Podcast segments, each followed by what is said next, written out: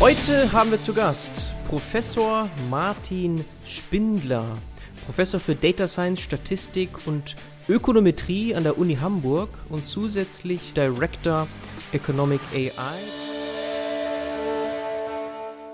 Hallo und herzlich willkommen, Martin. Vielen Dank, äh, Bernhard, für die Einladung. freue mich sehr, hier in deinem Podcast äh, zu Gast zu sein. Lass uns kurz zu deinem Werdegang kommen. Genau, also wie du schon gesagt hast, ich bin seit 2016 Professor für äh, Statistik und Data Science an der Uni Hamburg, habe zuvor Mathematik und VWL erst in Regensburg, dann an der LMU studiert, dann noch in klassische Ökonometrie 2012 äh, an der LMU promoviert und danach hat sie dann wie üblich eine Postdoc-Phase angeschlossen am, äh, bei der Max-Planck-Gesellschaft. Und das war aber für mich eine wichtige Zeit, weil da habe ich dann auch begonnen, mich mit Machine Learning zu beschäftigen. Ich hatte einen guten Freund bei den Statistikern, äh, Nikolai, der hat sich einmal damals schon mit maschinellen Lernen beschäftigt und hat eine gemeinsame Idee, wie kann man maschinelles Lernen für ökonomisches Problem anwenden. Und so bin ich eigentlich äh, da in die Richtung, in das Feld gekommen. Damals war es ja 2012 noch ganz, ganz neu. Und wichtig war dann noch 2013, 14 war ich dann für ein Jahr Visiting Scholar am MIT in den USA auf Einladung von Viktor Chernosukov. Und diese Einladung war nochmal ziemlich wichtig für mich, weil man da äh, viel lernen konnte in dem neuen Gebiet und von dem zehre ich eigentlich immer noch. Und auch von den Kooperationen, äh, die gehen bisher weiter. Und dann 2016 ging es dann nach Hamburg. Prima, Martin. Dann verstehen wir zumindest, wo du akademisch herkommst. Jetzt hast du thematisch auch so ein bisschen was angesprochen, ja, so Postdoc, Statistik und so weiter. Vielleicht können wir da so mal ein bisschen einsteigen, wo aktuell deine Schwerpunkte denn liegen. Mhm. Also in der Forschung beschäftige ich mich zurzeit mit zwei, drei größeren Punkten. Der Hauptpunkt äh, ist sogenannte Causal Machine Learning. Das ist ein neues Feld, das gerade im Entstehen ist und das klassische maschinelle Lernen mit kausaler Inferenz kombiniert. Äh, in dem Gebiet haben wir in den letzten Jahren äh, viel Forschung gemacht, aber natürlich ist es auch für die Praxis sehr äh, relevant, weil viele Probleme in der realen Welt kann man nur mit kausaler Modellierung sozusagen wirklich richtig lösen. Mhm.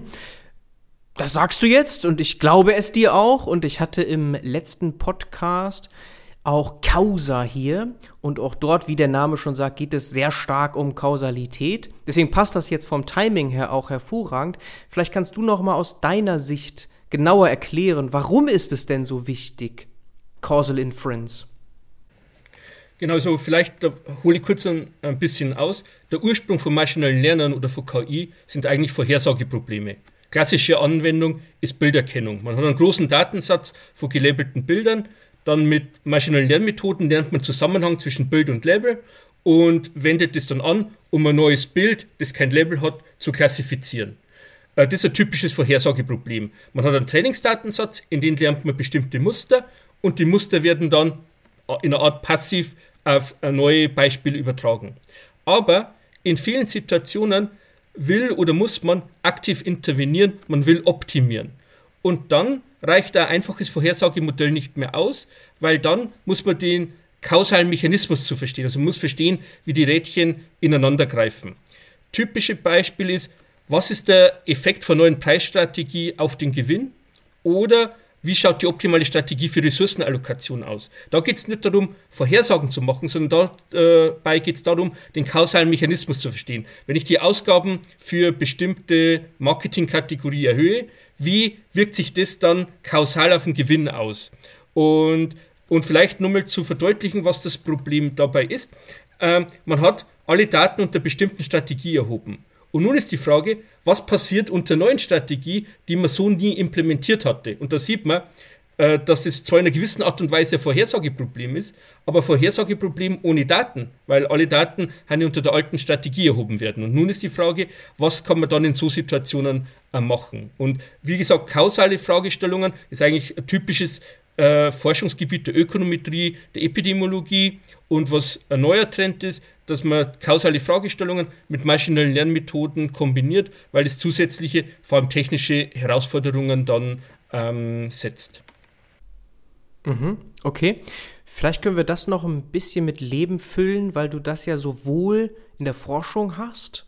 Ich habe gesehen, du hast dazu publiziert, bist Co-Autor verschiedener Paper mit genau diesem Thema und aber auch, wo wir ja später noch drüber reden werden, du bist auch in der Industrie damit tatsächlich tätig, mit Causal Inference. Vielleicht fangen wir mit deiner Tätigkeit an der Uni Hamburg an, gerne mit Fokus Causal Inference, was du da eigentlich jetzt vielleicht noch an Beispielen hast oder noch ein bisschen auch in die Tiefe gehen, gerne. Mhm.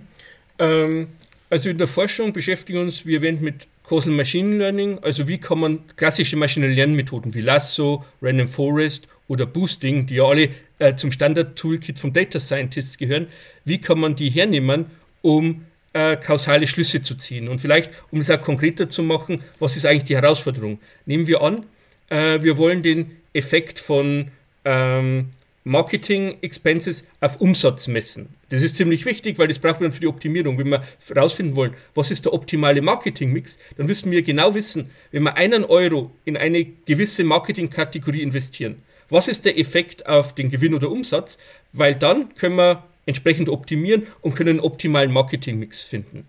Das Problem ist, maschinelle Lernmethoden äh, sind getuned für Forecasting-Probleme. Aber hier müssen wir jetzt einen Koeffizienten, einen Effekt lernen.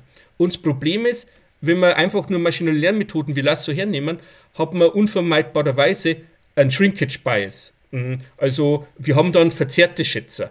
Ähm, das heißt, jeder, äh, der schon Lasso verwendet hat, wenn man die klassische Lasso-Funktion GLMNet, die gibt die Koeffizienten aus, aber keine Standardfehler, keine P-Values, das man vom linearen Modell gewohnt ist, weil das ein langes Problem war, wie kann man Inferenz über die Koeffizienten betreiben, weil man einfach eine Verzerrung in der Schätzung hat. Ähm, und nun gibt es neue Verfahren, äh, Stichwort Double Machine Learning. Das sind Verfahren, mit denen kann man so kausale Effekte unverzerrt schätzen und kann dann Inferenz betreiben, also zum Beispiel valide Konfidenzintervalle bilden und kann dann im nächsten Schritt die Entscheidungen ähm, auf diese Schätzungen basieren und kommt dann zu richtigen und nicht verzerrten Entscheidungen, was natürlich äh, hier sehr wichtig ist. Und du hast ja angesprochen, was macht man Theorie und Praxis? Und das ist genau Schöne, dass da beides Hand in Hand geht. Und, und äh, an Praxisbeispielen haben wir zum Beispiel dann viel gearbeitet, Ressourcenallokation, wie kann man äh, Machine Learning für Ressourcenallokation hernehmen oder Dynamic Pricing. Dynamic Pricing ist ein klassisches Thema, aber wenn man in einem komplexen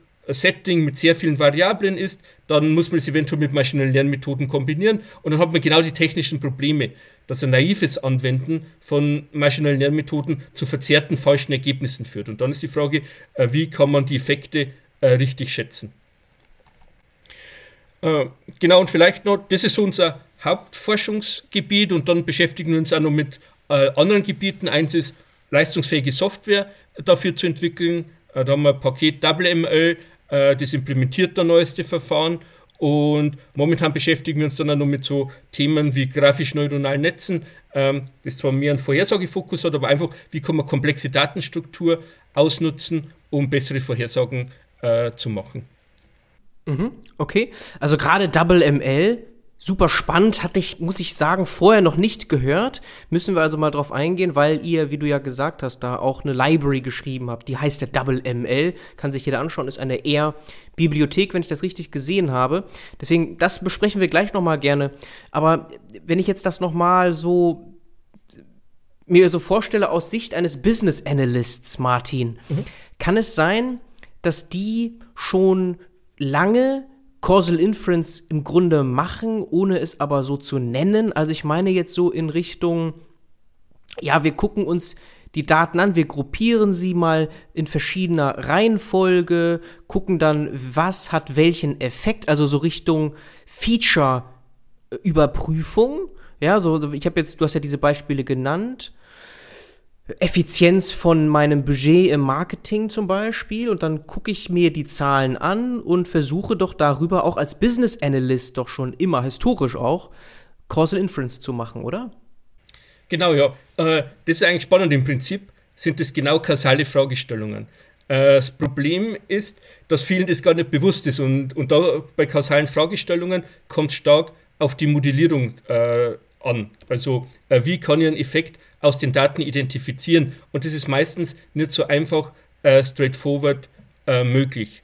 Äh, und vielleicht klassisches Beispiel, um das äh, für einen Business Analyst äh, mit mehr Leben zu füllen. Also klassisches Problem bei vielen Unternehmen ist sogenannte Financial Forecasting and Planning. Und beim Financial Forecasting ist die Aufgabe, vorherzusagen, was Unternehmen nächstes Jahr verkauft. Das ist ein typisches äh, Vorhersageproblem. Maschinelle Lernmethoden sind super geeignet, kann man direkt darauf anwenden und kann Forecasts produzieren. Und, ähm, und nun das Spannende ist, und da macht dann der, äh, machen Business Analysten häufig einen Fehler. Also man hat das Forecasting-Modell und jetzt würde man gerne wissen, wie soll ich optimalerweise äh, die Ressourcen ähm, äh, setzen. Aber aus einem Forecasting-Modell kann man nicht so ohne weiteres die kausalen Effekte ableiten.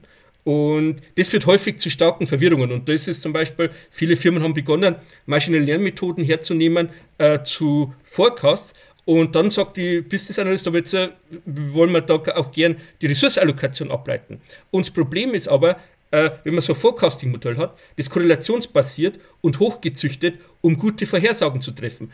Aber man stellt zum Beispiel fest, dass wenn man das Modell updatet, jedes Monat andere Features selektiert werden oder dass wichtige Feature vielleicht gar nicht selektiert ah, werden.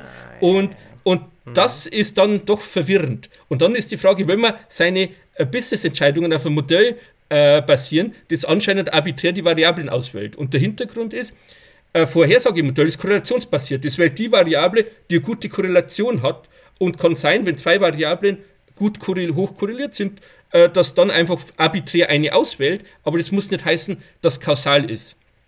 Und äh, mhm. vielleicht äh, nur ein weiteres Beispiel, das den Punkt klar macht, und das ist immer mein Lieblingsbeispiel, um die Herausforderung von Kausalität darzustellen, ist das bekannte Feuerzeug-Lungenkrebs-Beispiel. Also nehmen wir an, wir finden in den Daten eine Korrelation zwischen Lungenkrebs und Tragen eines Feuerzeugs. Also wir finden raus, Leute, die mit hoher Wahrscheinlichkeit ein Feuerzeug mit sich tragen, werden später an Lungenkrebs erkranken. Und nun ist in dem Fall klar, das ist kein kausaler Effekt. Also Tragen eines Feuerzeugs verursacht nicht kausal Lungenkrebs. Und obwohl wir keine Mediziner äh, sind, wissen wir, was schiefgegangen ist. Wir wissen, wir haben das Modell nicht richtig verstanden. Wir haben Rauchen vernachlässigt, die Variable Rauchen, weil Rauchen, das ist in der medizinischen Literatur etabliert, verursacht Lungenkrebs. Und Raucher haben mit einer hohen Wahrscheinlichkeit tragen die Feuerzeug mit sich. Also haben wir eigentlich, das ist die wahre kausale Kette. Was wir in den Daten messen, ist eine Scheinkorrelation.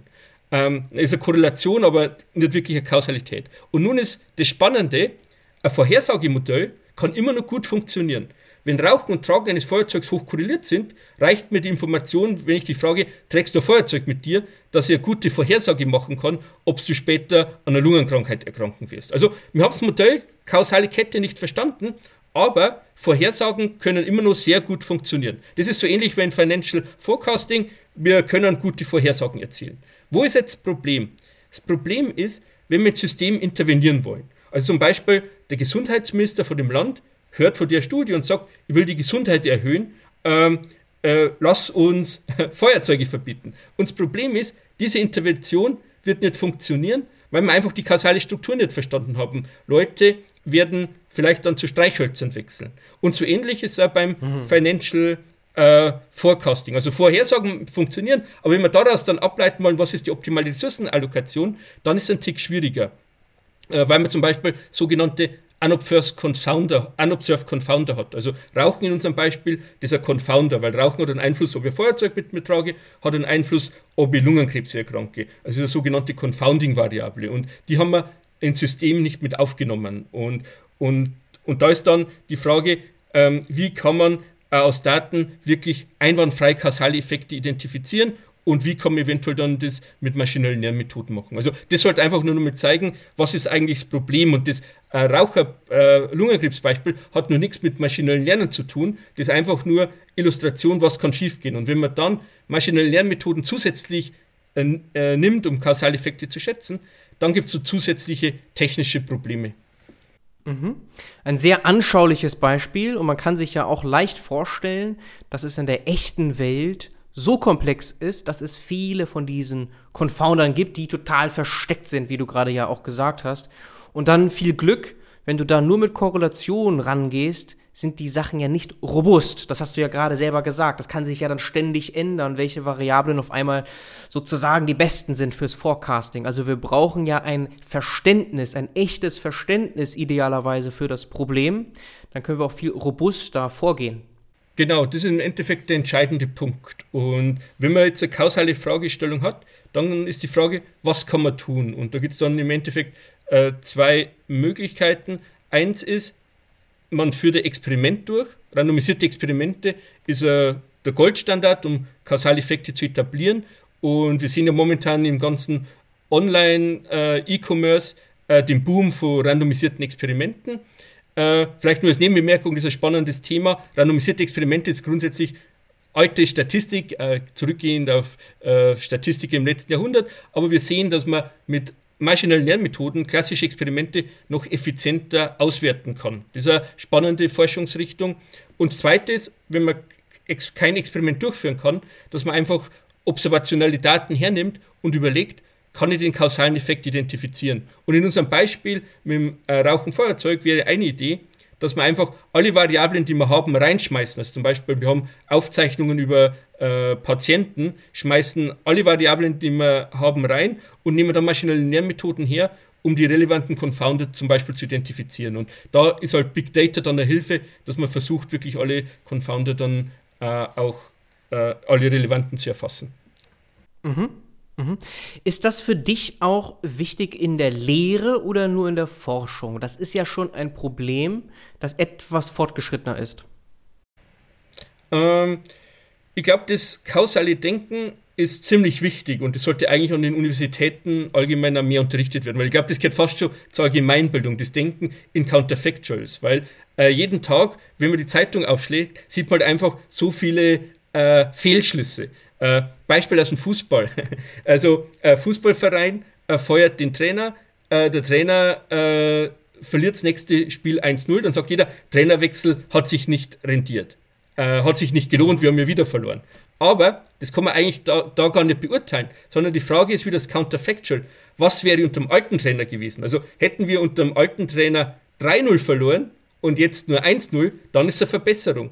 Hätte man aber unter dem alten Trainer sogar gewonnen und jetzt hat man verloren, dann ist es eine Verschlechterung. Also das, was ist ein kausaler Effekt und das Denken in Counterfactuals, um bestimmte Situationen zu vergleichen, das finde ich sehr wichtig und das spielt nicht nur jetzt bei ökonomischen Fragestellungen eine große Rolle, sondern auch, wenn man, wie gesagt, jeden Tag in Sport, Politik, da werden einfach Schlüsse gezogen, kausale Aussagen getroffen, die aber eigentlich nicht zulässig sind, weil man nicht weiß, was wäre, unter der alternativen Situation gewesen, was der richtige und faire Vergleich ist. Und, und darum glaube ich, dass das mhm. Denken eigentlich zur Allgemeinbildung gehören sollte. Nur zumindest die Basics. Und ähm, natürlich dann, äh, wenn man das dann statistisch macht mit maschinellen Lehrmethoden, ist dann natürlich fortgeschrittener. Aber ich glaube, so die Grundzüge von kausaler Inferenz ist etwas, das sollte eigentlich jeder Journalist, Politiker, aber jeder Staatsbürger eigentlich beherrschen. Sehr gut. Also nicht nur Data Literacy, sondern wie will man das nennen? Causal Inference Literacy oder so. Dass man so ein, so ein Grund, Grundverständnis hat, weil es ist ja in der Tat so, du hast gesagt Counterfactuals, man kann das ja nicht. Man kann nicht in der echten Welt das einfach mal so zurück durchsimulieren, in die Vergangenheit gehen und sagen so, hey, alter Trainer bleibt, schauen wir mal, was passiert. Und deswegen ist das so erstmal etwas, das man nicht vielleicht als Laie sofort auf dem Schirm hat, dass das eigentlich wichtig ist, sich das zu überlegen, diese Frage und sehr skeptisch vor allem zu bleiben, ne? Dass man eben nicht sofort diese kausalen Schlüsse macht, einfach so, nur weil es so erscheint durch die zeitliche Reihenfolge.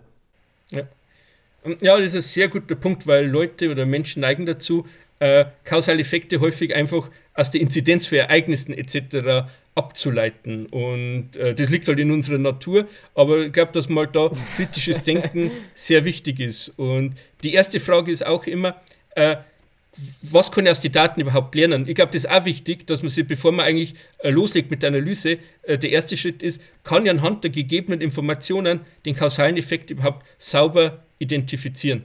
Ähm, und, und, und das ist schon die, äh, die erste wichtige Frage, weil es kann auch sein, ich habe eine kausale Fragestellung und muss mir eingestehen, mit den Daten kann ich das nicht äh, beantworten. Kann auch passieren und gibt häufig auch so Situationen. Mhm. Oder man muss sich bewusst sein, ich kann zwar versuchen, einen kausalen Effekt zu schätzen, aber da gibt es bestimmte Unsicherheiten, äh, weil ich zum Beispiel einen Confound übersehen haben könnte oder einen weiß, aber der in den Daten ist. Ähm, also das ist die erste Stufe. Was kann man eigentlich aus den Daten lernen? Das nennen sie in der Statistik Identifikation oder Identification. Das heißt, wenn ich unendlich viel Daten hätte, was kann ich eigentlich überhaupt lernen? Und dann ist der zweite Schritt ah, okay. dann die Schätzung.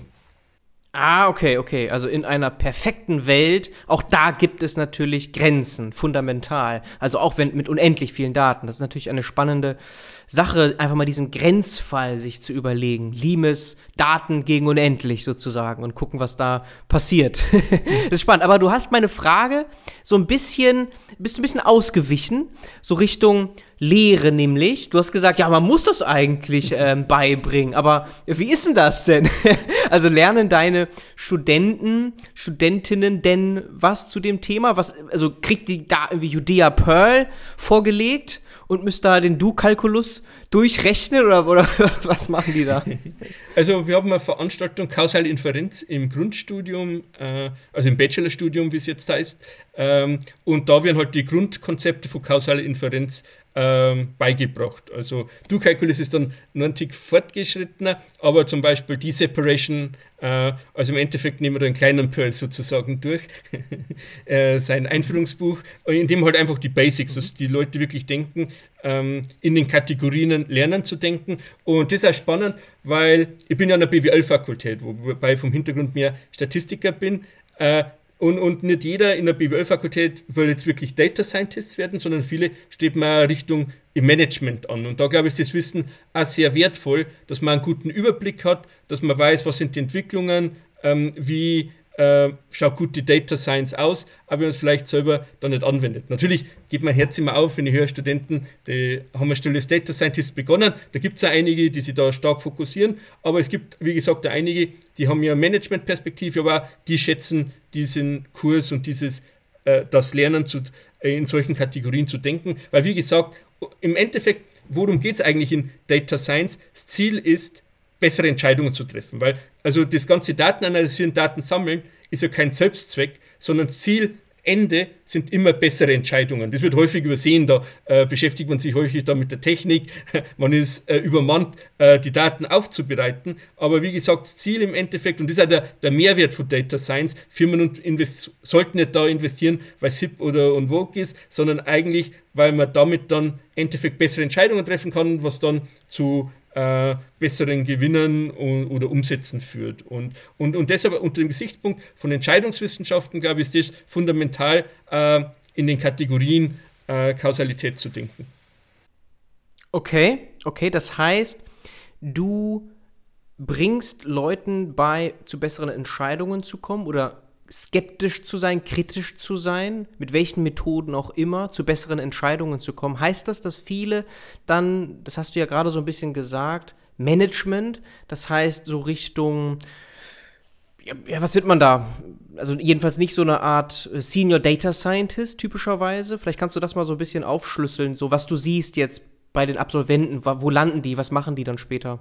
Hm, ja, ähm, wir haben im Endeffekt zwei Gruppen äh, in meinen Kursen. Also einige, die wirklich Data Scientists werden wollten, aber die meisten zum Beispiel schon Praktikum in dem Bereich machen, die nebenbei Online-Kurse mitmachen, ums Programmieren äh, zu lernen, äh, die halt, äh, denen das Thema Spaß macht, die sie da reinfuchsen wollen und die dann wirklich eine Data Science an, äh, Data Scientist Position anstreben. Oder ich meine, vorher hieß ja Business Analyst, ist ja relativ vergleichbar, also die halt quantitativ an Daten äh, arbeiten.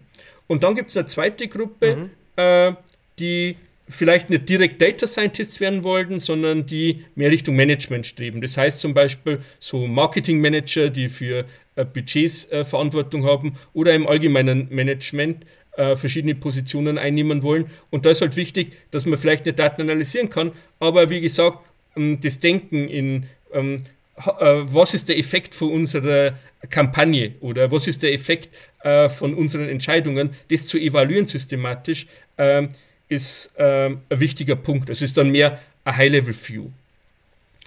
Und, und ich glaube, das ist auch ein wichtiger Punkt, ähm, wir, äh, äh, am Weg zur datengetriebenen Ökonomie oder datengetriebenen Unternehmen. Das Ziel einem Management ist, dass man Entscheidungen eigentlich datenfundiert betreibt. Vorher war es ja immer so, man hat viele Sachen, übernehmen das Unternehmen aus dem Bauch äh, raus gemacht, aber das ich, eine große Tendenz, dass wir sehen, dass wir eigentlich von so subjektiven, intuitiven, bauchgetriebenen Entscheidungen wegkommen wollen, zu wirklich fundierten, datengetriebenen Entscheidungen. Also dass da im Management eine gewisse Objektivierung sozusagen stattfindet, dass man einfach die Entscheidungen datengetrieben macht.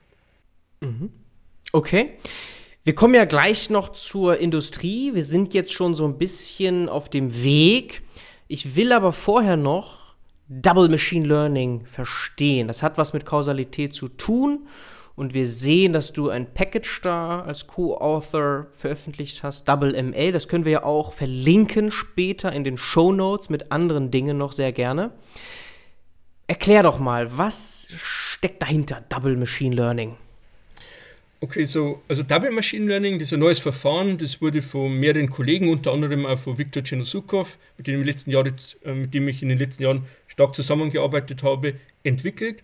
Und das ist eine Möglichkeit, um mit maschinellen Lernen unverzerrte Effekte zu schätzen. Also das ist natürlich ein stark technischer Punkt, aber wie wir eben schon äh, erläutert haben, sehr wichtig, ähm, um dann auch zu richtigen Entscheidungen zu kommen. Also ähm, wie eben, das gleiche Beispiel wie eben, Nehmen wir an, wir wollen den Einfluss äh, von Marketingaufgaben auf den Umsatz mit Hilfe von KI oder maschinellen Lernmethoden schätzen. Das Problem ist, dass der geschätzte Einfluss ist verzerrt. Äh, das ist in hoher Dimension unvermeidbar, weil in hoher Dimension oder haben wir das Problem von Overfitting. Und um Overfitting zu vermeiden, müssen wir regularisieren. Das äh, nennen sie dann Firmen sogenannten Shrinkage Bias ein. Das führt dazu, dass wir zwar gute Vorhersagen bekommen, also wir overfit nicht, wir können gut vorhersagen, aber unsere Koeffizienten äh, sind ähm, verzerrt. Also wir haben einen Bias in unseren Schätzern.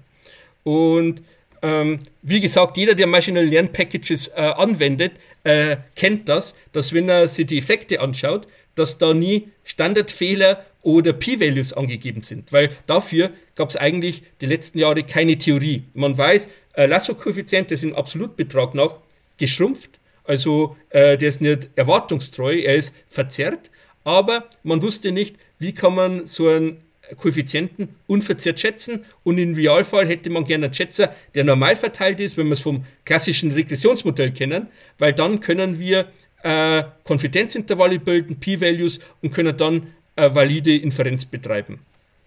Aber wie gesagt, das war ein offenes Problem und das finde ich auch spannend, weil die maschinellen Lernmethoden wie Random Forest, äh, Lasso gibt es auch schon mehr als 20 Jahre. Also Random Forest wurde in den 80er von Breimann eingeführt. Lasso gibt es den bekannten Artikel von Tip Shirani. Die hatten die Modelle, die Algorithmen einfach eingeführt und dann hat man gemerkt, für Vorhersagen funktionieren die gut. Dann hat es lange gedauert. Für Lasso dann zehn Jahre später konnte man theoretische Ergebnisse nachweisen über die Vorhersagegüte, aber es war immer oft eine Frage, was ist eigentlich mit den Koeffizienten? Ähm, also was weiß man über die geschätzten Koeffizienten mit maschinellen Lernmethoden? Und das ist ganz spannend, weil in den letzten, und das ist wirklich brandneue Forschung, und das macht es für mich so faszinierend, in den letzten fünf Jahren erst hat man verstanden, wie kann man Koeffizienten unverzehrt und normal verteilt schätzen. Und ein Ansatz, um das zu erreichen, ist Double Machine Learning. Äh, mit Double Machine Learning können wir den Effekt von Marketingausgaben unverzerrt schätzen und dann Inferenz betreiben. Und vielleicht ein Tick technischer noch, wie der Name andeutet, werden beim Double doppelt zwei maschinelle äh, Lernregressionen äh, geschätzt. Die werden in einer intelligenten Art und Weise kombiniert, so dass man den Bias, den man beim naiven Ansatz einmal maschinelle Lernmethoden anwenden und dann den Koeffizienten ablesen, äh, dass der Fehler, den man da hätte, praktisch in Anführungszeichen rausgerechnet wird sozusagen. Also das ist ein bisschen äh, technisch, aber die Idee ist, dass man nicht nur eine Regression macht, eine äh, Regression mit maschinellen Lernmethoden, sondern zwei, die in einer intelligenten Art und Weise ähm, kombiniert, sodass der Fehler, den man macht, äh, korrigiert wird. Und wie gesagt, das ist ein bisschen ein technischeres Thema, aber ich kann nachher gerne noch so einen Einführungsartikel äh, dazu verlinken. Und in unserem Double ML Package, da haben wir dazu äh, also wir haben eine R- und eine Python-Version und da haben wir dann eine Vignette, die nur mal eine Einführung gibt, also in leicht verständlicher Art und Weise. Also wer sich dafür mehr interessiert und eintauchen will, ist es dann auf alle Fälle ein guter äh, Startpunkt. Mhm, mhm. Ist alles Open Source, kann man also auch gerne mitmachen, wenn man möchte. Also ich sehe, wenn ich in dieses Paper mal reinschaue, Chernosukov, Chernosukov, so 2016, 18 beziehungsweise, dann ähm, kommt das eben vor mit diesem Shrinkage Bias, hast du gesagt, mhm. und das ist sehr gerne geschrieben, Double Slash Debiased Machine Learning. Das heißt, das ist im Kern entscheidend. Und du hast schon so ein bisschen beschrieben, ja, zwei Regressionen. Aber vielleicht lass uns noch mal ganz kurz drauf rumreiten, jetzt ohne viel zu technisch zu werden. Aber dieses Double noch mal, was genau ist da doppelt? Also man macht einmal etwas für die Koeffizienten zusätzlich zum eigentlichen Machine Learning. Mhm. Ähm, genau, vielleicht, äh, das ist jetzt für die wirklich technisch Interessierten, äh, kurz die Grundidee. Wie funktioniert es? Also nehmen wir an, wir wollen den Effekt von Marketingausgaben auf Umsatz schätzen. Und wir haben sehr viele Kovarianten, auf die wir kontrollieren müssen. Und deshalb können wir nicht OLS verwenden, sondern verwenden Lasso. Und Lasso hat jetzt folgendes Problem. Lasso kümmert sich nur um die Vorhersage. Das heißt, nehmen an, es gibt eine Variable, die mit Marketing hoch korreliert ist, aber nicht mit der Zielvariable. Das heißt, Lasso würde diese Variable rausschmeißen, weil wenn eine Variable nur schwach mit der Zielvariable korreliert ist, hat es keine Vorhersagepower und deshalb braucht man die Modelle nicht, wenn man sich nur um Vorhersage kümmert. Also Lasso würde diese Variable nicht wählen. Das Problem ist, dann bekommen wir, wenn wir Inferenz betreiben, ein Omitted Variable Bias, weil wir haben jetzt eine Variable, die ist hoch mit unserer Zielvariable korreliert, aber nicht im Modell. Das heißt, die geht in den Fehlerterm und führt dann zur Verzerrung. Und nun ist die Frage, wie können wir diese Verzerrung, diesen Bias rückgängig machen. Und da ist die clevere Idee vom Double Machine Learning, dass wir einfach eine zweite Regression durchführen. Wir regressieren unsere Marketing Expenses, das ist eigentlich die Variable, über die wir lernen wollen, die regressieren wir nochmal auf alle anderen Kontrollvariablen, weil dann können wir solche, solche Confounder, die den Omitted Variable Bias kreieren, könnten wir, so eine Art Sicherheitsnetz, können wir rausfiltern. Das heißt, wir führen zwei Lasso-Regressionen durch. Einmal y, also die Zielvariable, auf die Marketing Expenses und da werden einige Variablen ausgewählt. Und wir führen eine zweite Regression durch, indem wir die Marketing Expenses auf alle anderen Kontrollvariablen regressieren. Und das wählen wir Nummelvariablen. Und nun im letzten Schritt führen wir einfach die OLS-Regression durch von Umsatz auf Marketing Expenses plus die Variablen, die in beiden Schritten vorher gewählt wurden. Und wenn man das so macht, kann man zeigen, dass unser Schätzer für Marketing Expenses as, äh, äh, asymptotisch normal verteilt ist, standardnormal verteilt ist, wenn man es entsprechend skaliert und unverzerrt. Das heißt, wir können dann äh, Konfidenzintervalle bilden und den Effekt lernen. Und wie gesagt, vielleicht nochmal zur Intuition, der Clou ist einfach, durch die zweite Regression verhindern wir den Omitted Variable Bias. Falls es eine Variable gibt, die nur schwach mit der Zielvariable korreliert ist, aber stark mit Marketing Expenses, dann würden wir die in der zweiten Regression rausfiltern und mit ins Modell aufnehmen. Und das ist so ein bisschen äh, die technische Intuition dahinter. Mhm, mhm. Sehr cool. Martin, jetzt, wenn ich dieses Beispiel weiterdenke, dann landen wir doch bei Attribution Modeling in einer sehr komplexen Art und Weise, oder? Also jetzt Richtung Industrie ist das doch höchst relevant. Natürlich, also da, da gibt es ziemlich viele Anwendungen und man sieht auch, dass diese Methoden äh, sehr viel Aufmerksamkeit in der Industrie bekommen. Also, und du sprichst Attributionsbias an, das war so eine Idee, die ich schon seit einiger Zeit im Kopf hatte, das Double Machine Learning auch für genau Attribution Bias anzuwenden. Weil genau da, wenn wir den Effekt von bestimmten Maßnahmen lernen und wenn man das einfach naiv mit Lasso macht, bekommt man einen verzerrten Effekt. Aber nicht nur für Attribution Bias, sondern wenn es darum geht, äh, Ressourcenallokation. Also ein Unternehmen, wenn es bestimmen will, wie wir ein optimales Marketingbudget in verschiedene Kanäle investiert, um dieses Optimierungsproblem zu lösen, muss im ersten Schritt aus den Daten schätzen, was ist der jeweilige kausale Effekt von jedem Kanal. Also wenn ich im Kanal A einen Euro investiere, was ist der Effekt äh, etc. Und um diese Effekte zu schätzen mit maschinellen Lernen, ähm, kann man Double Machine Learning hernehmen. Oder äh, Pricing. Beim Pricing geht es auch darum, äh, man, beim Pricing ist man normalerweise an Elastizitäten interessiert. Das heißt, wir regressieren ähm, äh, Log-Nachfrage auf Log-Preis plus Co-Confounder. Und wenn wir in hochdimensionalen Settings sind, können wir OLS nicht hernehmen und dann müssen wir wieder Lasso oder Random Forest, XGBoost, irgendwelche sophisticated maschinellen Lernmethoden hernehmen. Und dann haben wir das gleiche Problem. Wir wollen ja die Elastizität unverzerrt schätzen, weil das ist genau äh, der Kern für unsere spätere Optimierung beim Pricing. Und da dürfen wir keinen Fehler machen. Und, und da ist die Aufgabe, äh, dass man äh, mit Double Machine Learning äh, die Effekte dann unverzerrt schätzen kann, die Elastizitäten und dann hernehmen kann. Mhm. Okay. So neben deiner Professur, in deiner Freizeit quasi, bist du, bist du noch Gründer und Geschäftsführer von Economic AI. Das gibt's jetzt äh, so roundabout fünf Jahre und da geht es unter anderem auch um diese Themen, die wir gerade besprochen haben, aber eben in der Industrie. Erzähl doch mal, worum geht es bei Economic AI? Ja, vielleicht fange ich an, was man einfach die Beweggründe, Unternehmen zu ja. gründen. Und das Spannende ist, dass im Bereich KI die Innovationen eigentlich alle aus der Forschung getrieben werden. Also häufig ist ja so, es gibt Forschung und Industrie, man belächelt sich gegenseitig. Und hier ist nun so, dass die ganzen Innovationen im Bereich KI kommen wirklich so aus akademischer Forschung. Und Unternehmen wie Google, Amazon haben das äh, relativ schnell verstanden und die haben ja massiv investiert und ihre Forschungsabteilungen haben nichts anderes wie äh, Uni-Institute, äh, weil die erkannt haben, dass das kein Selbstzweck ist, sondern durch bessere Algorithmen hat man Wettbewerbsvorteil. Also wenn der Recommender-System besser ist als der der Konkurrenz, hat man einen eindeutigen äh, Wettbewerbsvorteil. Und, und das ist Spannende, dass die ähm, Innovationen alle forschungsgetrieben sind. Und das geht dann häufiger Hand in Hand mit Anwendungen. Und da war die Idee einfach, neueste Forschungsergebnisse in die Praxis zu übertragen und für Unternehmen maßgeschneiderte Lösungen zu entwickeln. Und äh, wie gesagt, jetzt keine Standardlösung, sondern wirklich so neueste Forschungsergebnisse für äh, herausfordernde oder nicht Standardprobleme. Äh, das war so äh, der Hintergrund oder die Motivation. Und äh, der zweite Motivation war natürlich auch in Deutschland, ähm, ist, äh, hängt da zurück in den Bereich und da war die Idee, äh, die Methoden schneller zu übertragen und da äh, Unternehmen zu unterstützen.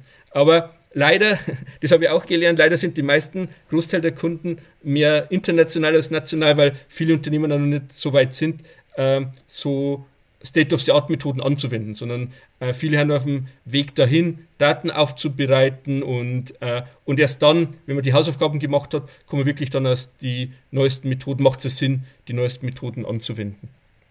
Okay, also das war der Ursprung, aber nichtsdestotrotz, du bist ja Professor an der Uni, wir kennen das an Fachhochschulen häufiger, dass Professoren, Professorinnen noch neben der Tätigkeit etwas machen. Jetzt hast du das an einer sozusagen normalen Uni gemacht. Da hast du diesen Grund gesehen, der ist total einleuchtend, aber trotzdem ja ein großer Schritt dann daraus auch ein Geschäft zu machen. Ne? Also hast du da Mitstreiterinnen am Anfang schon gehabt oder wie lief das? Genau, also die Idee war mit zwei weiteren äh, Kollegen, einer aus USA, einer aus Hongkong. Jeder hat immer eigene Forschungsprojekte schon äh, oder Beratungsprojekte gemacht. Und dann war die Idee, das zu professionalisieren, sich zusammen zu tun und, äh, und das wirklich professionell anzubieten. Und stimmt, eigentlich ist immer bei den Fachhochschulen das praktischer, aber wie gesagt, in dem KI-Bereich sehen wir, dass es komplett ändert, also dass KI wirklich aus der Forschung kommt. Und wenn man anschaut, in den USA momentan alle führenden KI-Forscher sind eigentlich zwar immer nur mit der Uni affiliiert, aber auch alle mit Unternehmen. Also wenn man schaut, Lekan bei ähm, äh, Facebook, äh, wenn man schaut, Google hat eigentlich äh, Großteile für den KI-Forscher unter Vertrag oder Amazon. Äh, zum Beispiel mein Kollege Viktor Cenasukov war zwei Jahre Vollzeit bei Amazon ähm, in ihrer Forschungs- und Entwicklungsabteilung, um einfach zu sehen, also was wird da gemacht, aber dann natürlich helfen, Modelle zu entwickeln und, äh, und die Forschungsergebnisse da wirklich Praxis zu übertragen. Und wie gesagt, das ist Spannende, dass man äh, und das ist auch für mich spannend, man ist dann nicht mehr so in sein Kämmerlein, forscht für sich hin, sondern man sieht, dass die Methoden wirklich Impact haben. Also, dass Leute Interesse daran haben, dass die sehen, äh, die Forschung, die man hat, die hilft, Sachen besser zu machen. Also hilft, äh, Experimente besser auszuwerten, hilft, bessere Marketingstrategien zu entwickeln. Und das ist eigentlich einmal das Ziel vom Forscher. Man, also, ähm, äh, es gibt ja eine, also häufige Forschung ist natürlich sehr spezifisch. Man schreibt Paper, äh, der Paper, weil es halt eine Forschungsfrage ist, weil es halt in einen bestimmten Kontext passt. Aber eigentlich sollte ja Forschung auch wirklich einen Einfluss, einen Impact auf die reale Welt haben. Und das ist auch für mich spannende, dass man halt sieht, die Forschung ist nicht einfach wird gedruckt in ein Journal und wird dann abgelegt, sondern nein, es gibt Leute, die haben wirklich Interesse, das auszuprobieren und man bekommt dann eine Rückmeldung und man bekommt dann auch wieder Input äh, was sind interessante Fragestellungen, die es vielleicht lohnt, weiter zu verfolgen. Genau. Das finde ich, find ich prima, dass du das so siehst, denn oftmals wird es anders gesehen, denn die Hauptmetrik in der Forschung ist ja nicht Anwendung, kann man nicht so leicht messen vielleicht, sondern eher, wie viele Paper, wie viel zitiert, wie viel Impact, also in welchen Journalen publiziert, etc. Das ist eigentlich ja die Metrik, um die es geht. aber, aber du schaust da auch auf andere Dinge. Das ist ja gut. Also wäre ja schön, wenn das viele andere noch so täten. Und wir sehen das international, ist das normal im KI-Bereich. Also GAFA sprichst du an. Man müsste wahrscheinlich Fang eher sagen, weil Netflix ja, weil du gesagt hast, Recommendations ja da auch wieder führend ist. Also diese Verzahnung von Forschung und Industrie. Was man vielleicht ein bisschen kritisch sehen muss, dass es dort schon so extreme Züge annimmt, dass die Besten der Besten rausgehen müssen aus der Uni. Also vielleicht noch so pro forma mit einem halben Bein an der Uni sind, aber doch eigentlich die besten Leute, besten Talente schon rausgehen und man dann ja fragen muss, wer sorgt denn für den Nachwuchs? So, ne? Also wenn es, wenn es so extreme Züge annimmt einfach, da sind wir ja noch lange, lange, lange nicht. Aber die Idee bei dir war schon, okay, international sieht es so aus im KI-Bereich, wir sollten das auch in Deutschland mal implementieren und du bist da ein Beispiel davon. Genau, ja. Ähm, kann man so sehen. Und wie gesagt, die Idee war natürlich, äh, Google, Amazon äh, haben da einen Vorteil und die Idee war, so Wissen auch für andere Firmen zur Verfügung zu stellen. Es gibt auch Industrieunternehmen, äh, die jetzt nicht, äh, die Zahl der besten Forscher ist relativ beschränkt, aber dass man einfach so Dienstleistungen, dass die Zugriff haben zu so innovativen Modellierungsansätzen. Und vielleicht noch kurze Bemerkung zu dem, was du gerade gesagt hast, das finde ich sehr spannend. Und es gibt ja Leute, die sehen als Gefahr, dass GAVA die Großen sogar die Forschungsrichtung bestimmen. Also, weil die ja natürlich große Budgets haben, alle Forscher, wird, bestimmen ja teilweise, worüber denken die besten Forscher in dem Bereich nach. Und das lenkt natürlich auch Forschung in eine bestimmte Richtung, wo auch nicht die Frage ist, ob mhm. das äh, die sozial äh, wichtigsten Fragen sozusagen sind, äh, wo, wo, wo sich Leute den Kopf drüber zerbrechen. Und das sehe ich auch als reale äh, Gefahr. Und, und das ist auch der Vorteil, äh, für, äh, wenn man da für unserem Unternehmen, dass wir auch nicht an ein Unternehmen gebunden sind und uns da trotzdem die Unabhängigkeit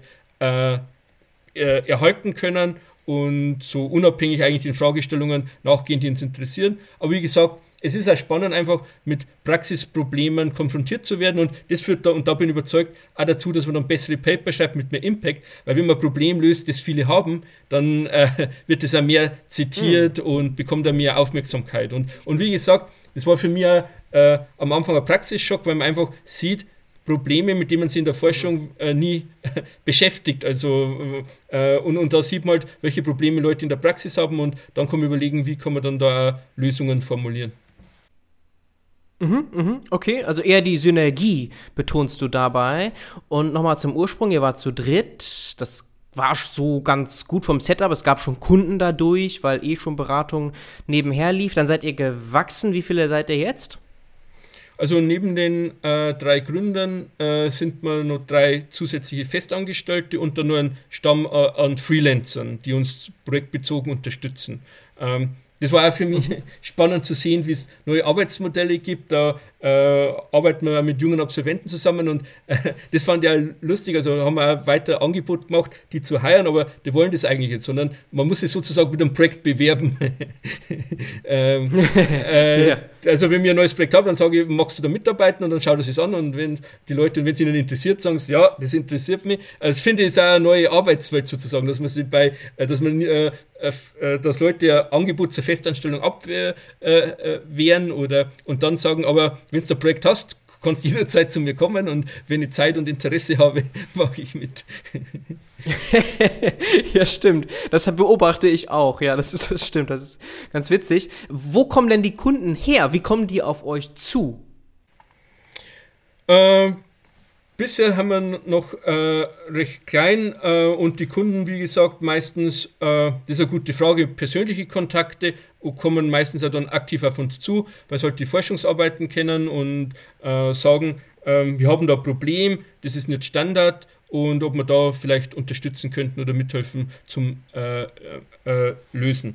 Und vielleicht zu den Kunden kommen aus verschiedenen Industrien. Also wir hatten mit Pharmaunternehmen äh, größere Projekte, dann viel natürlich Einzelhandel, weil Einzelhandel, da gibt es sehr viele Daten, sowohl im stationären klassischen ähm, als auch im Onlinehandel. Durch die ganzen Experimente äh, gibt es einen großen Nachfrage an diesen Methoden. Dann natürlich äh, Versicherungsbereich und äh, Bankbereich. Äh, Versicherung ist Betrugserkennung war Thema, mit dem wir uns beschäftigt haben äh, bei Kunden. Ein spannendes Thema, weil da gibt es ja von der Modellierung interessante Herausforderungen und im Bankenbereich dann zu fragen, äh, wie Risikomanagement, wie kann man dann zum Beispiel, also es ist eine weniger kausale Fragestellung, aber ähm, wie kann man dann maschinelle Lernmethoden für bestimmte Fragestellungen im Risikomanagement hernehmen. Also es ist eigentlich eine ganze Bandbreite. Und das ist auch spannend, sie immer neue Industrien einzudenken und verschiedene Probleme zu bearbeiten. Mhm, mhm. Aber ihr macht nicht viel Engineering, so Richtung äh, Kubernetes Cluster aufsetzen oder irgendwie DevOps-Aufgaben übernehmen. Solche Sachen nicht. Also schon starker Fokus auf Machine Learning, nicht zwingend Causal Inference, aber schon starker Fokus auf Data Science, Machine Learning. Mhm. Genau, ja, also, ja, und das ist wirklich, wo wir, wir sind ja relativ klein, das heißt, wir können nicht alles abdecken. Unser Fokus mhm. und wo wir spezialisiert sind, ist wirklich State-of-the-Art-Modellierung. Also, äh, wenn man herausforderndes, komplexes Problem hat, für das keine Standardlösung gibt, dann äh, setzen wir uns ran und versuchen dann entweder äh, auf, aufbauend auf neuester Forschung Modelle anzuwenden oder sogar dann auch äh, Modelle genau für dieses Problem zu entwickeln. Weil, wie gesagt, viele Probleme auch wenn es immer ähnlich sind, die Daten haben bei Unternehmen unterschiedlich, das Datensetup, das heißt, es ist schwierig da eine Lösung für alles zu haben, sondern da ist dann wichtig, äh, maßgeschneiderte Lösungen zu entwickeln. Und wie gesagt, unser Schwerpunkt ist wirklich die Modellierung, also wirklich die statistische Modellierung und, und dann gibt es noch das Vorher-Nachher, äh, Deployment Production, das wird dann meistens äh, von internen Teams übernommen, äh, wenn es überprüft wurde und, und den Siegelstempel äh, erhalten hat oder halt dann äh, von hm. anderen Unternehmen. Mhm, mh. Was wäre da so ein Lieblingsbeispiel, das du mal kurz besprechen darfst? Äh, da gibt es viele Beispiele. natürlich aus meiner Sicht die spannendsten haben immer kausalen Inferenzprobleme. Und eins äh, spannendes Problem, mit dem wir jetzt auch schon mehrere Jahre mit den Unternehmen arbeiten, ist die Entwicklung äh, von Algorithmen für äh, Financial Planning and Forecasting, weil da hat man genau, kommt beides zusammen. Man hat ein Forecast-Problem und dann äh, äh, Allokation oder Planungsproblem, das ein kausales Problem ist. Und, und da äh, war spannend zu sehen, wie kann man da eine Lösung erarbeiten und das auch schrittweise, ähm, weil es geht jetzt schon über mehrere Jahre, wobei die Modelle dann auch immer entsprechend äh, verbessert werden. Äh, das äh, äh, fand ich ein spannendes Problem und weil, ich, äh, und weil es, glaube ich, auch für viele Unternehmen ein Problem ist. Also Financial Forecasting Planning ist eine typische Funktion, das eigentlich jedes Unternehmen hat. Und das ist auch, glaube ich, ein guter Punkt, wo man einen, einen guten äh, Projekt anfangen kann. Also viele Unternehmen, mit denen ich spreche, haben immer die Frage oder die Maßgabe, wir wollen KI machen oder maschinelles Lernen, hm. wo sollen wir anfangen? Und das ist häufig schon keine nicht triviale Frage. Was ist ein Projekt, wo man mit gutem Gewissen anfangen kann, wo man weiß, man wird gute Ergebnisse erzielen? Und im Finanzbereich haben die Daten schon immer relativ gut äh, aufbearbeitet. Äh, äh, hat, haben wir hohe Qualität, deshalb kann man da relativ schnell loslegen und da ist auch meine Erfahrung, dass man relativ gute Ergebnisse erzielen kann und hat dann schon immer ein erfolgreiches Projekt, was man dann äh, vorzeigen kann, was natürlich wichtig ist. Äh, weil wenn man KI einführen will im Unternehmen, äh, äh, muss man natürlich investieren, das muss man erst verdienen, sozusagen, dass man äh, die Budgets bekommt und da braucht man natürlich Erfolgsgeschichten. Und deshalb ist es, glaube ich, eine strategische Frage, wie fängt man da an, äh, wie, wo fängt man an? Äh, und wie gesagt, viele Unternehmen fragen sich, was sind eigentlich so äh, Projekte, wo man jetzt gut anfangen kann. Und da ist halt Financial Forecasting und Planning, glaube ich, immer ein guter Startpunkt. Und, und mhm. spannend ist halt, dass sie Vorhersage und Kausalität beides in einer Frage trifft. Und natürlich, die Königsdisziplin aus meiner Sicht ist immer das Pricing. Äh, ich komme ja auf, äh, von der Ökonomie und, und die ganze Ökonomie dreht sich eigentlich um Schätzung der Nachfragefunktion. Und die braucht man ja, um dann den optimalen Preis zu bestimmen. Und, und deshalb ist, wie gesagt, Pricing ist dann so immer die Königsdisziplin, weil es halt einerseits von der technischen Herausforderung schwierig ist, aber andererseits natürlich für Unternehmen auch ein zentrales, wichtiger äh, äh, Aufgabe ist. Also das ist eine der zentralen Aufgaben von vielen Unternehmen, das Pricing. Mhm, mhm, mhm. Also ganz oft hört man, da kommen McKinsey rein oder andere große Beratungshäuser und beraten eben genau zum Thema Pricing. Oder zuletzt bekomme ich das auch stark mit Startups, die genau das machen, also nur Pricing, Beratung oder Technologie anbieten, die komplett Fokus haben auf Pricing. Ja, Pricing ist natürlich ein großes Feld und ich habe da auch schon verschiedene Ansätze gesehen. Pricing wurde in der Vergangenheit schon immer gemacht, auch teilweise schon quantitativ, also dass man auf die Daten geschaut hat. Aber wie gesagt, beim Pricing ist halt wirklich die Modellierung fundamental wichtig, dass man erkennt, ist ein kausales Problem und, und die Preise haben natürlich hoch endogen. Also Preise werden vom Unternehmen nicht zufällig gesetzt, sondern es nennt man Endogenität, wenn eine Variable gesetzt wird im Hinblick auf das mögliche Ergebnis. Und dann ist es natürlich schwieriger, wie kann man den Effekt sozusagen ähm, unverzerrt evaluieren. Und äh, und das, glaube ich, da gibt es noch viel Potenzial. Aber ähm, was du sagst, kann ich auch teilen. Also natürlich, es gibt ja spezialisierte Pricing-Unternehmen, aber meistens machen die halt so äh, qualitative Ansätze oder halt relativ einfache quantitative, ohne wirklich maschinelles Lernen herzunehmen oder halt KI äh, nur als Passwort, weil heutzutage ist, lest man fast überall KI, äh, auch wenn es nur Regression ist. ähm, genau, ja. dann gibt ja. Äh, und dann gibt es natürlich auch noch Startups, ähm, die so Pricing-Software anbieten. Ähm, das ist häufig so ein Blackbox-Ansatz. Und äh, wir machen halt wirklich bei den Unternehmen einen offenen Ansatz. Das heißt, wir diskutieren mit den Data Scientists unsere Modelle, man sieht genau, was passiert und dann können die Unternehmen die eventuell weiterentwickeln. Also wie gesagt, es gibt so Blackbox-Ansätze, man spielt seine Daten wohin, bekommt dann Preise zurück, aber äh, man weiß nicht genau, was da passiert, ist natürlich auch eine Möglichkeit, äh, kann funktionieren, aber wie gesagt, unser Ansatz ist wirklich, dass wir transparent die Modelle entwickeln, die dann auch dokumentieren, ähm, mit den Data Scientists besprechen, sodass die die dann auch pflegen und weiterentwickeln könnten. Okay, okay. Kann trotzdem sein, dass es dann eine API gibt, so Microservice, die dann ja leicht angespielt werden kann leicht angespielt werden können. Aber ihr geht da schon so ran, das soll nicht Blackbox sein, sondern es muss verstanden werden, was da die Einflussfaktoren sind. So, ne? das, das ist euch schon wichtig im, in Absprache mit dem Kunden. Genau, ja. Und, und dann nur so findet man dann auch die optimale Preisstrategie, weil ähm, wie gesagt, äh, bei den Blackbox-Ansätzen ist häufiger auch, wenn man mit Unternehmen spricht und die so einen Blackbox-Ansatz haben und fragt, was passiert, kann fast niemand erklären, welche Modelle liegen dahinter. Äh, natürlich, es kann eine Lösung sein, wenn man selber jetzt nicht die Kapazitäten hat, das zu entwickeln, aber äh, Pricing ist halt eine der Kernkompetenzen. Also wenn man jetzt an Einzelhandel spricht, ist Pricing eigentlich die ja. Kernkompetenz und das will man ja eigentlich im Zweifel nicht aussourcen. Also ich kann verstehen, es gibt bestimmte Sachen äh, am Rande, die kann man gern outsourcen, aber man will ja eigentlich schon immer über seine Kernkompetenz äh, das in der Hand behalten. Mhm, mh. Und der Hebel ist eben auch so groß ne, beim Pricing. Das heißt, da kannst du auch als, als Externer ja, in Zusammenarbeit, partnerschaftlich sehr schnell Ergebnisse liefern. Deswegen auch wahrscheinlich bei McKinsey zum Beispiel so beliebt. Ja, das ist ein, das kannst du ja sehr gut messen und deinen Mehrwert kannst du auch sehr gut darstellen äh, äh durch besseres Pricing. Äh, Im Prinzip ja, wobei da äh, gibt es nur eine Sache, ja? wo man vorsichtig sein muss. Pricing ist Aha. wieder kausale Fragestellung. Das heißt, nehmen wir an, Unternehmen A hat ein bestimmtes Preissystem. Unter dem Preissystem macht man gewissen Gewinn. Jetzt stellen wir das Preissystem auf ein neues fancy äh, Preissystem um.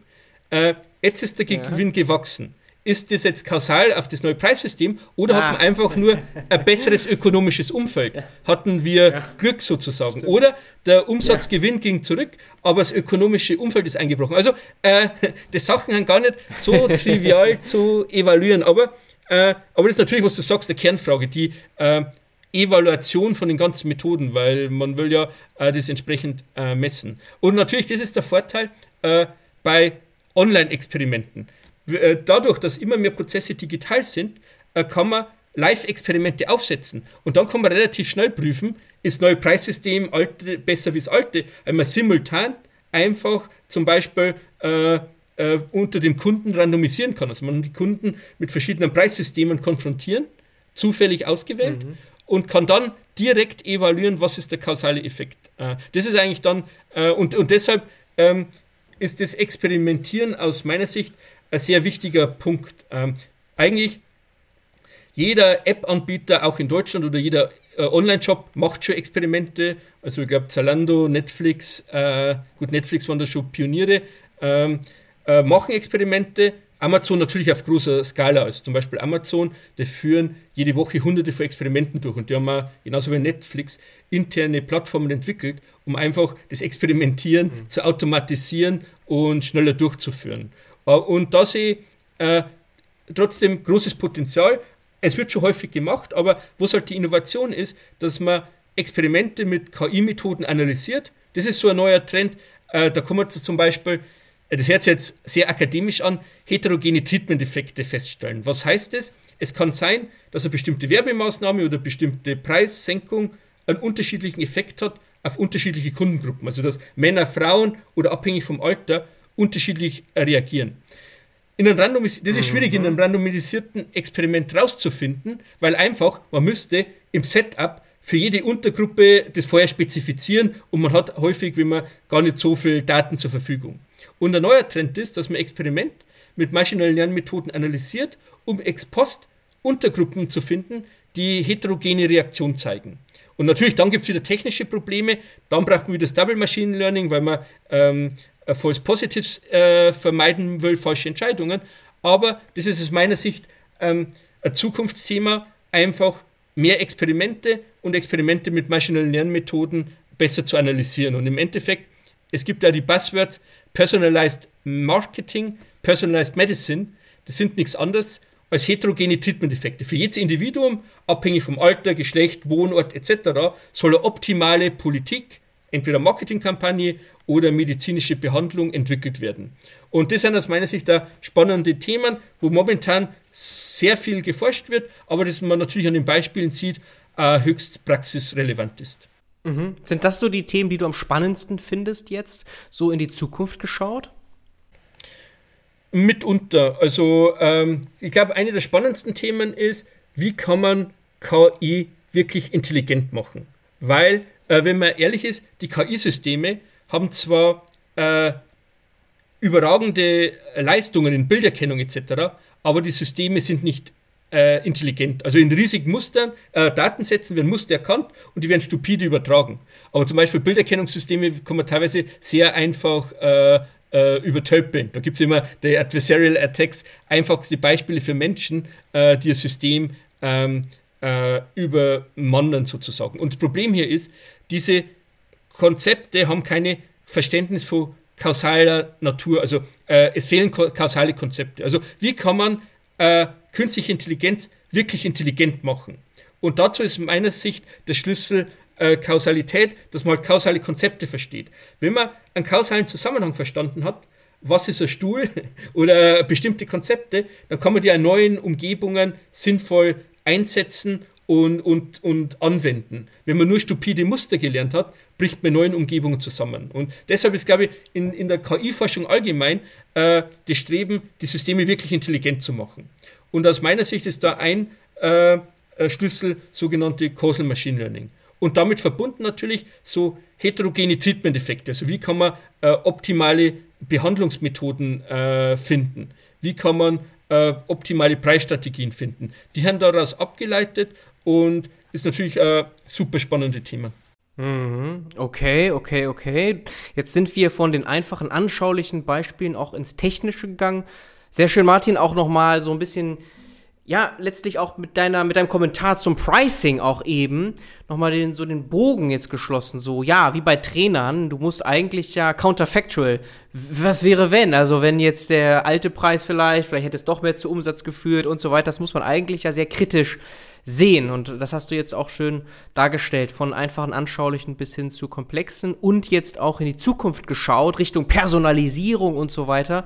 Da kann man sich schon vorstellen, Kohortenanalyse, wie extrem komplex das auf einmal wird, wenn man das alles verbindet. Sehr schön. Ich finde es auch krass, dass du das tatsächlich machst neben deiner Professur, muss ich nochmal sagen, weil wenn du da, wenn ihr da schon drei Leute habt, die müssen ja auch irgendwie bezahlt werden. Also dann muss man ja doch auch mal hier und da aktiv werden, Kunden akquirieren äh, und nicht einfach nur so, ja, bieten wir an, kommt mal zu uns, so, sondern da muss man ja schon ein bisschen auch als Geschäftsführer dann aktiv werden. Ne? Das ist ja schon echt Arbeit. äh, ich bin im Marketing echt schlecht, aber äh, das waren für mich jetzt auch so Startup zu haben, neue Erfahrungen. Also man lernt echt äh, viel und in der Zeit habe ich äh, gelernt, sehr viel Respekt vor Leuten, die ein Startup äh, gründen, weil da braucht man eigentlich so viel Durchhaltewillen und man muss sich mit bürokratischen Sachen beschäftigen, Personalsachen. Also war eine spannende Zeit und man lernt wirklich viel über die Ökonomie, äh, die Welt und die Menschen an sich. Allumfassend. Allumfassend. Ähm, eine letzte Frage noch jetzt zu Economic AI, Martin. Dann kann ich dich entlassen. Ihr schreibt ja Boston, Hamburg, Hongkong, München. Das liegt einfach daran jetzt aus dem ja, aus dem Kern heraus, weil ihr diese drei Leute gewesen seid und international aufgestellt gewesen seid. Du, das hört man ja auch raus, kommst aus München, hast also dort mhm. wahrscheinlich auch ein gutes Netzwerk, aber sitzt ja jetzt schon viele Jahre in Hamburg. Mhm. Wo kommen denn die meisten Kunden her? Ähm, das ist eine sehr gute Frage. Äh, wir haben äh, Kunden, äh, also im Finanzbereich kommen es äh, hauptsächlich aus Hongkong. Hongkong ist natürlich ein starker äh, Finanzhub und ähm, mhm. deshalb hat ähm, mein Kollege Je, der ähm, mehr, also meistens für die Finanzkunden zuständig ist, der hat da einige spannende Projekte betreut, von Geldwäsche, Betrugserkennung, aber auch zum Beispiel äh, im Risikomanagement, also innovative Methoden, wie kann man Netzwerkstrukturen im Risikomanagement verwenden. Also äh, Finanzbereich war meistens dann äh, in Asien, weil halt die einfach sehr führend sind und auch sehr viel in KI investieren. Also wenn man da sieht teilweise, was da Banken in KI investieren, da können schon Angst und Bange werden. Also äh, welche Labs die in kurzer Zeit aufbauen, ähm, das ist schon eindrucksvoll. Äh, dann haben wir Kunden in den USA äh, und auch Europa, also in Deutschland äh, aus dem Einzelhandelsbereich und europaweit dann auch Pharmabereich. Also wie gesagt, das ist eigentlich dieses Spannende, quer über alle Industrien und über alle Regionen äh, verteilt und ähm, aber das macht ja Spaß. Also normalerweise betreut halt immer derjenige, der am nächsten geografisch in der gleichen Zeitzone ist.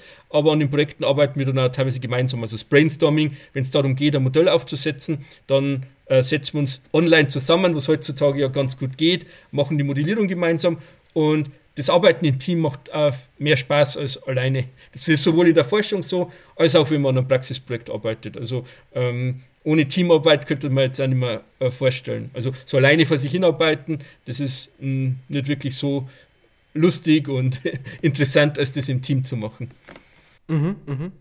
Okay, toll, Martin. Das ist eine tolle Synergie, die du hier betont hast zwischen Forschung und Industrie. Ich wünsche dir, euch dabei noch viel Erfolg, Uni Hamburg und mit Economic AI. Und ich danke dir herzlich für deine Zeit, Martin. Ja, vielen Dank, vielen Dank, dass ich da sein durfte und vielen Dank für das sehr interessante Gespräch. War mir eine große Freude, war mein erster Podcast und äh, hat super, wahnsinnig viel Spaß gemacht. Hoffentlich haben die Zuhörer den gleichen Spaß wie wir. Ganz bestimmt und wir verlinken für unsere Zuhörerinnen ja noch einiges an Material Richtung Double Machine Learning und so weiter, dass man sich da nochmal gerne weiter informieren kann. Und man kann ja auch wahrscheinlich auf dich zukommen. LinkedIn kann ich verlinken. Und schauen wir mal. Haben wir viel gelernt. Ja. Vielen Dank.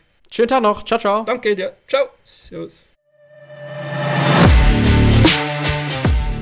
Wenn du dich für spannende und exklusive Jobopportunitäten im Datenbusiness interessierst, dann schau doch mal auf datenbusiness.de vorbei. Dort gibt es einen relevanten Newsletter. Selbst wenn du nicht aktiv auf der Suche bist, könnte das ja interessant sein. Natürlich ganz vertraulich und unverbindlich.